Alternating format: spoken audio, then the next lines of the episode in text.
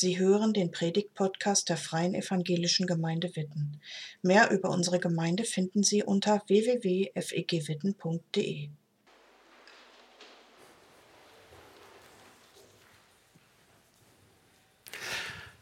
Das war jetzt gerade für mich ein Hochgenuss, hier vorne zu sitzen und mit der ganzen Macht, mit der ihr gesungen habt, so ein ein molliges, es ist ja auch ein trauriges, auch ein schweres Adventslied. Ich mag diese schweren Adventslieder, weil sie ja auch für die Adventszeit stehen.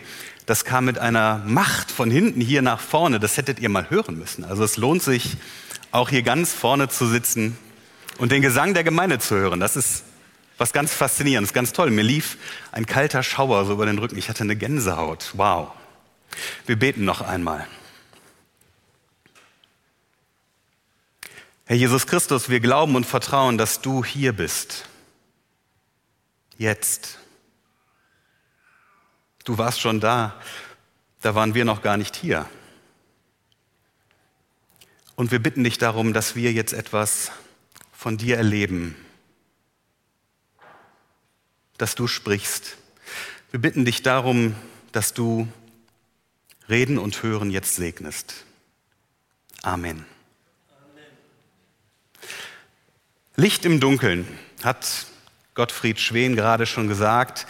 Licht im Dunkeln, so erklingt es jetzt viermal von letzter Woche, heute am vierten Advent bis zum Heiligabend. Licht im Dunkeln, das ist die Grundmelodie, mit der Gott uns begegnet. Jetzt auch im Advent. Gott bringt Licht in unsere in deine und in meine Dunkelheit. Denn wir erleben uns auch mit nur kleiner Kraft. Wir machen manchmal schwere Zeiten durch. Wir stehen vor großen Herausforderungen. Heute geht es um die schweren Zeiten. Aber können wir ja direkt fragen, was sind denn schwere Zeiten eigentlich? Ich habe kurz darüber nachgedacht, ob ich jetzt einmal alle hier sozusagen miteinander sprechen lasse, diskutieren lasse. Was ist eine schwere Zeit? Was charakterisiert denn eine schwere Zeit? Ich habe mich dann dagegen entschieden, weil das kriege ich ja nicht mehr eingefangen. Dann seid ihr so intensiv am Reden, dann hört mir keiner mehr zu. Ich habe jedenfalls schnell gemerkt, in der Diagnose, was ist denn eine schwere Zeit, ist das doch eine sehr subjektive Frage. Wir würden wahrscheinlich schnell zu dem Ergebnis kommen, dass wir alle sehr unterschiedlich empfinden. Was ist denn eine schwere Zeit? Ich habe für mich festgestellt, ich erlebe eine schwere Zeit vor allem dann, wenn ich persönlich betroffen bin. Wenn ich persönlich betroffen bin. Und dann habe ich mich ein bisschen erschrocken und habe gemerkt, viele Kriege, die auf unserer Welt jetzt gerade stattfinden, zum Beispiel in Afrika, die betreffen mich gar nicht unbedingt. Also ich merke es zumindest nicht wirklich. Ob sich da im Jemen Menschen, die eigentlich zusammengehören, gegenseitig bekriegen. Ich erlebe das nicht als schwere Zeit. Ganz anders ist es bei dem Krieg in der Ukraine. Der ist so nah dran, ich spüre die Auswirkungen in meinem eigenen Leben und sage, ja, das das ist eine schwere Zeit. Schwere Zeit scheint also sozusagen global gesehen dann zu sein, wenn mich etwas betrifft, wenn es auch in meinem eigenen Leben ankommt. Klammer auf, ich merke, das ist auch von mir ganz schön egoistisch. Klammer zu. Aber auch persönlich erleben wir schwere Zeiten. Und ich finde, eine schwere Zeit macht aus, wenn Menschen resignieren. Wenn Menschen die Hoffnung verlieren, dass sich an ihrer Situation noch mal etwas ändert. Das ist eine schwere Zeit, wenn Menschen sich skeptisch fragen, geht's noch mal aufwärts mit mir? Gibt's noch mal eine Perspektive? Möglicherweise nicht. Was ist, wenn der Horizont weggewischt ist, wenn keine Perspektive mehr da ist. Ich skizziere. Da ist der alte Mann, der sehr einsam ist, weil sein Beziehungsnetzwerk wie ein Kartenhaus in sich zusammengefallen ist. Da ist die alte Frau, die spürt, dass ihre Demenz weiter fortschreitet. Ihre Erinnerungen schwinden und sie verliert die Kontrolle über ihr Leben. Da ist die junge Frau, die vor lauter beruflicher Möglichkeiten und Optionen wie gelähmt keine Entscheidung treffen kann, was sie machen soll und die darüber krank wird. Da ist der Mann in den besten Jahren, 44 vielleicht wie ich.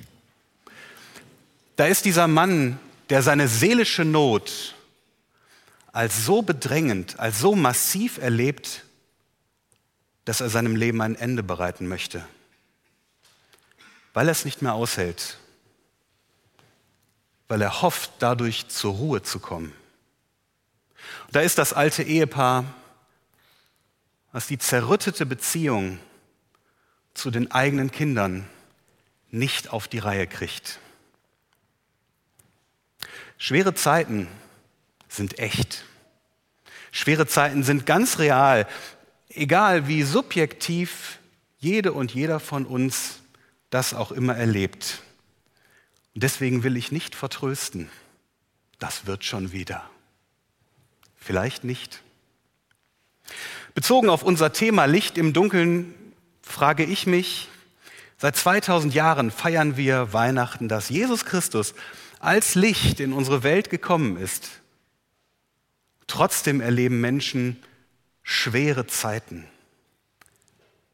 Wo ist da dieses Licht? Wo ist Gott da? Wir hören zur Predigt jetzt auf Worte aus dem Buch des Propheten Jesaja. Worte, die über 2500 Jahre alt sind und die an Menschen gingen, die in einer richtig schweren Zeit waren.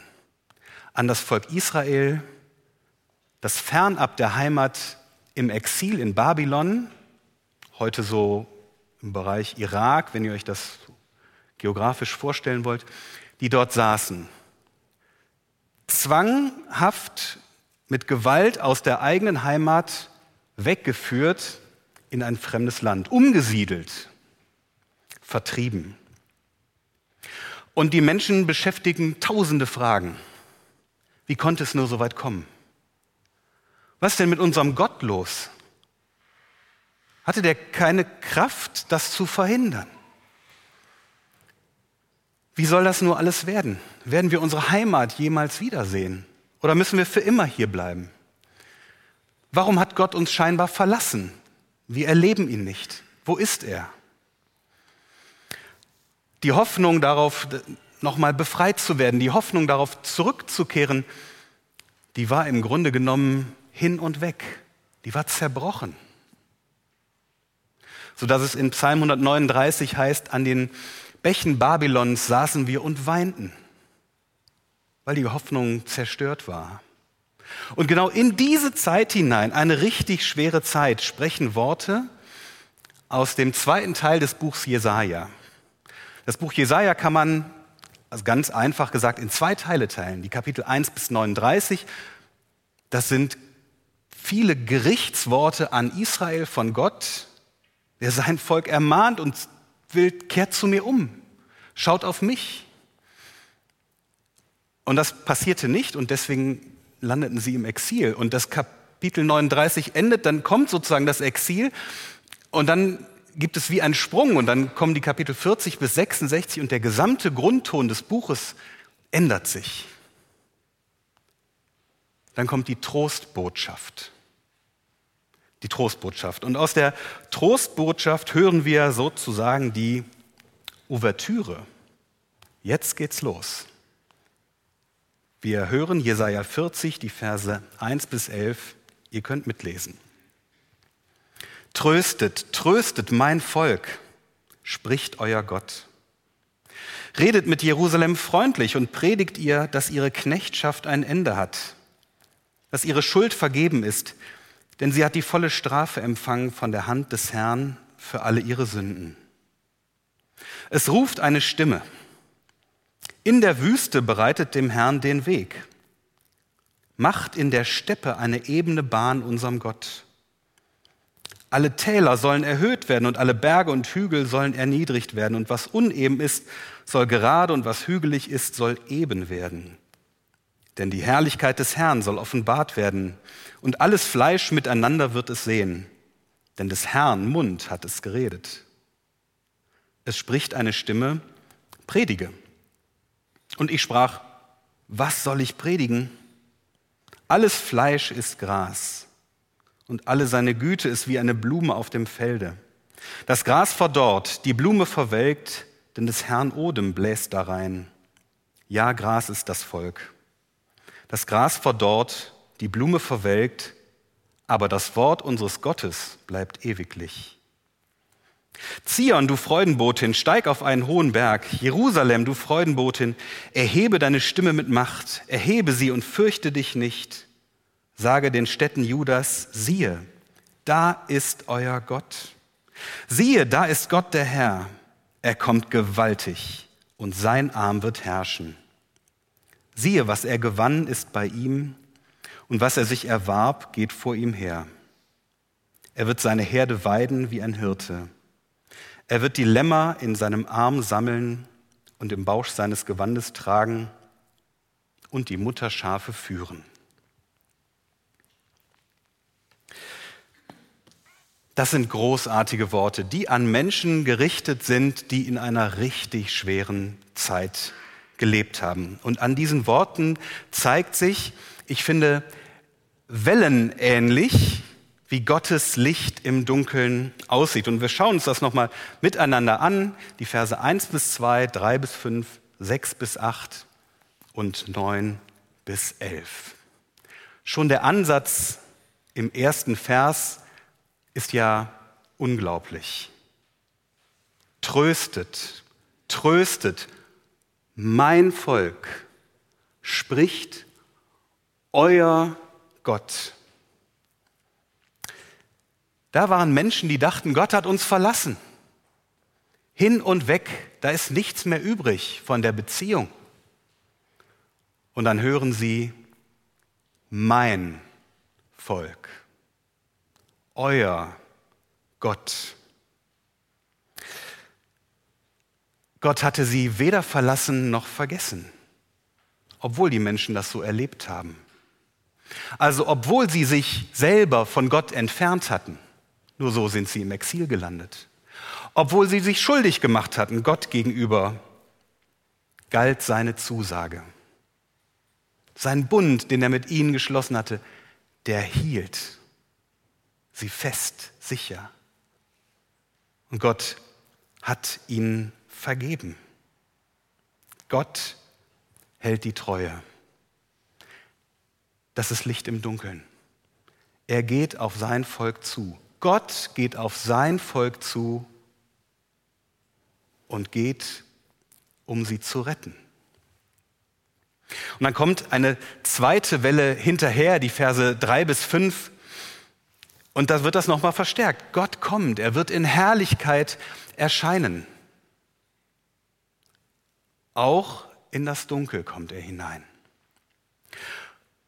Und dem entspricht es dann auf menschlicher Seite, menschlicherseits, dass Menschen sich dafür bereit machen, dass Gott kommt.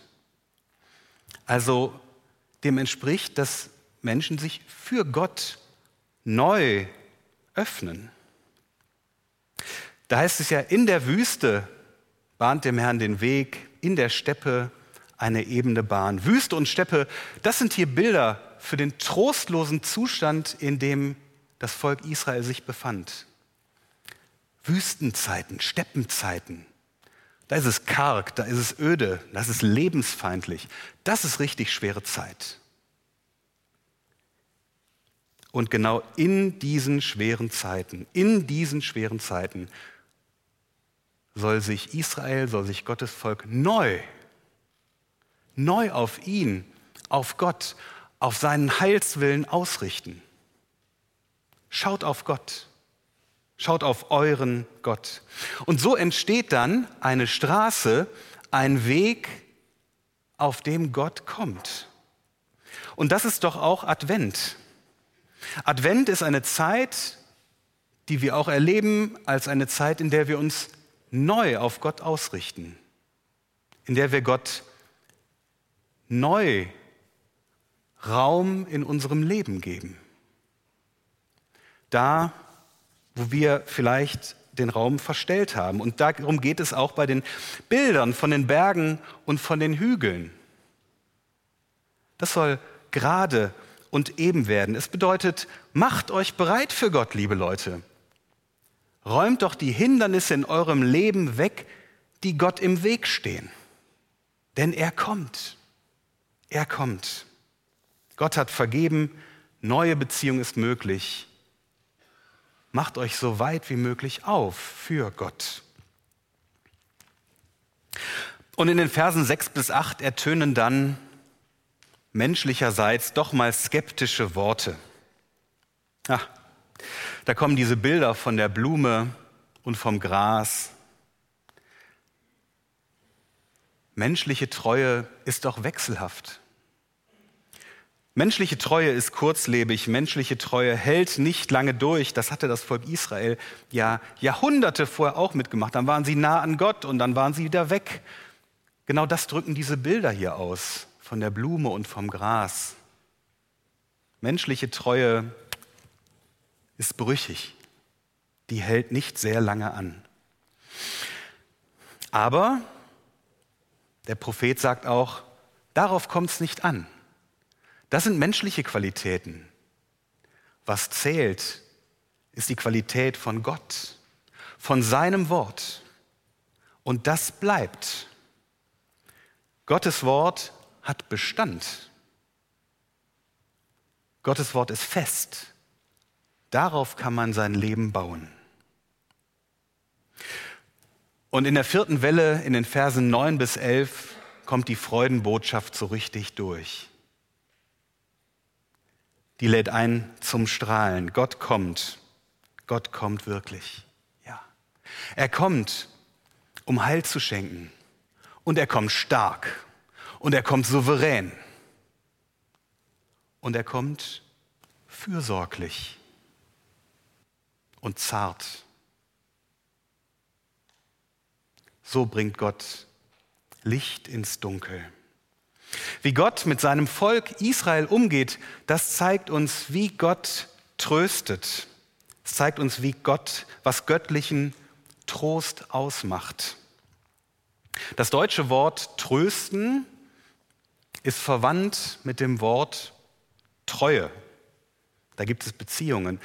Und das ist wichtig, weil die Treue und das Trösten ein Wesenszug von Gott ist.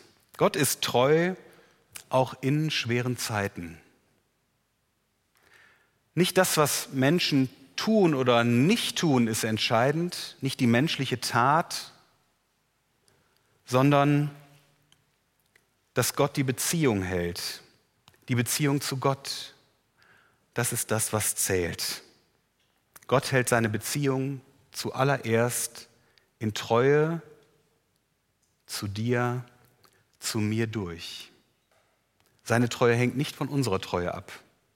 Im zweiten Timotheusbrief heißt es, und sind wir untreu, so ist Gott dennoch treu. Das ist eine ganz, ganz starke Zusage. Aber nicht nur das ist ein Zeichen des göttlichen Trostes, sondern göttlicher Trost ist auch, dass Gott bleibt. Gott bleibt auch in schweren Zeiten. Gott bleibt auch im Schweren dabei. Gott hält das Schwere mit dir aus. Er geht nicht weg. Gott thront nicht über allem Elend und schaut von oben herab. Ach du armes Menschenkind, was ist denn los? Sondern Gott ist im Schweren mit dabei und hält es mit aus. Gott hält auch deine Klage und deine Anklage, deine Wut auf ihn. Gott hält das aus mit dir gemeinsam. Er geht nicht weg. Sein Wort sagt an, dass er kommt und bleibt. Und so ist göttlicher Trost letztendlich neue Perspektive. Gott eröffnet neue Zukunft, neue Möglichkeiten. Für uns zeigt sich der göttliche Trost auch vor allem und sehr konkret in der Person von Jesus Christus. Manche von euch wissen das wahrscheinlich, aber einige Verse aus Jesaja 40 werden im Neuen Testament in allen vier Evangelien, Matthäus, Markus, Lukas und Johannes, aufgenommen. Wenn es um Johannes den Täufer geht, ein bisschen unterschiedlich, da ertönt die Stimme in der Wüste. Und, aber das ist wichtig zu sehen, dass sie aufgenommen werden und uns zeigen, dass Jesus Christus Gottes Fleisch gewordenes Mensch gewordenes Wort ist. So zeigt sich Gottes Treue zu uns. Er kommt auf unsere Welt und zeigt, hier, ich bin bei euch, bin da. Ich komme zu euch. So wichtig seid ihr mir. Und sein Trost, Gottes Trost ist für uns besonders greifbar, weil auch Jesus selber schwere Zeiten erlebt hat. Richtig schwere Zeiten. Jesus ist da solidarisch mit uns. Jesus hat Angst gehabt. Jesus hat Schmerzen gehabt. Jesus hat getrauert, Leid erlitten und ist ganz real gestorben. So bringt Gott Licht in die Dunkelheit, auch in schweren Zeiten. Darum mach doch dein Herz auf und rechne damit, rechne damit, dass Gott dir tröstend begegnet. Und ich sage das werbend. Rechne doch damit, nicht fordernd. Rechne doch damit, dass Gott dich tröstet, auch jetzt im Advent. Mach dein Herz weit. Vielleicht merkst du aber, ich kann das gerade nicht. Es geht nicht. Ich schaffe das vielleicht ein klitzekleines bisschen. Dann würde ich sagen, immerhin. Etwas ist besser als nichts. Mach dein Herz weit für Gott. Aber selbst wenn du sagst, und ich kann es gerade gar nicht, no way, es ist nichts möglich, dann sag Gott das. Ein Satz. Und Gott hat die Kraft, trotzdem zu dir durchzudringen. Rechne mit Gott. Rechne mit Gott auch zu unmöglichen Zeiten. Früh morgens. Ich weiß nicht, ob du ein Frühaufsteher bist oder Frühaufsteherin. Manche schütteln den Kopf. Rechne damit, dass Gott dir früh morgens, wenn du überhaupt noch nicht ganz da bist, begegnet mit seinem Trost. Rechne mit Gottes Trost zu einer unmöglichen Zeit abends, wenn du fix und fertig vom Tag bist, nur noch auf der Couch rumhängen kannst, wenn gar nichts mehr geht und du auch keine Lust hast, irgendwie jetzt noch dich mit Gott zu beschäftigen. Rechne damit, dass Gott dir dann begegnet.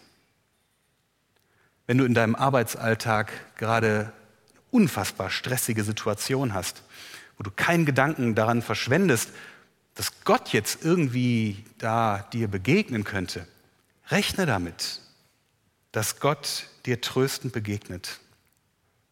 Rechne mit Gottes Trost in unmöglichen Situationen. Wenn dir dein Glaube fremd geworden ist, wenn von deinem Glauben nur noch Bruchstücke da sind von dem, was vielleicht mal war, rechne damit, dass Gott das nutzen kann und dir begegnet. Rechne damit, wenn du Gott gerade gar nicht vertrauen kannst, weil du ihn nicht erlebst, weil du ihn zwar suchst, aber wie durch leere Räume schreitest und nichts da ist. Rechne damit, dass Gott dir tröstend begegnet. Und rechne mit Gottes Trost an unmöglichen Orten. Gerne hier bei uns oder woanders im Gottesdienst, ja klar. Aber auch bei Aldi an der Kasse. Beim Gang über den Weihnachtsmarkt, der mit der biblischen Weihnachtsbotschaft so gar nichts zu tun hat und wo es nur Fress- und Saufbuden gibt. Ein unmöglicher Ort, nicht für Gott und seinen Trost, der dir begegnen kann. Genau da. Und rechne mit Gottes Trost beim wirren, chaotischen Abholen deiner Kinder von der Kita oder von der Schule. Rechne mit Gottes Trost. Mach dein Herz möglichst weit.